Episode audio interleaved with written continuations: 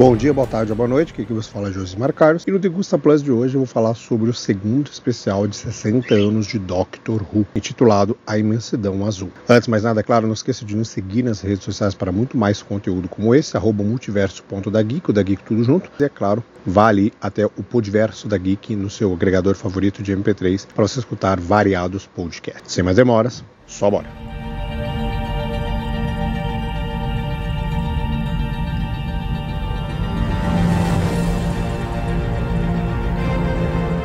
Segundo especial intitulado A Imensidão Azul, ele mergulha os espectadores em uma experiência emocionante ao trazer de volta a notável química entre o doutor de David Tennant e Donna Noble, algo que a gente já viu aí no primeiro especial, só que no segundo ela é muito mais eficaz, ela é muito mais trabalhada. Além do que também o episódio ele traz os dois em cena durante ele inteiro. Pequenas adições ali, muito pequenas mesmo, mas o brilho e a trama inteira está em cima dos dois personagens. Dito isso, Tenet e Catherine Tate integram performances cativantes, trazendo à tona a comédia, a emoção e a profundidade que caracterizaram sua colaboração anterior.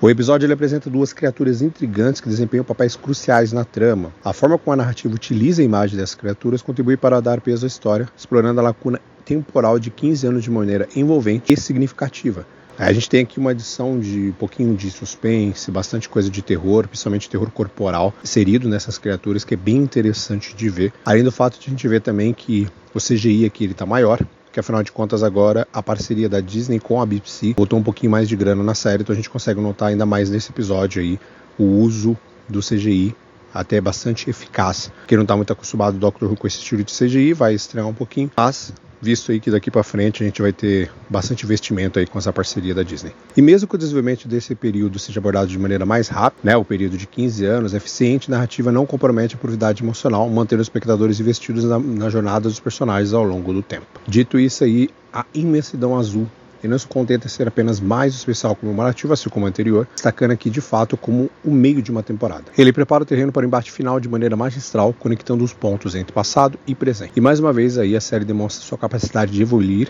e surpreender, proporcionando aos fãs uma experiência envolvente e emocionalmente satisfatória.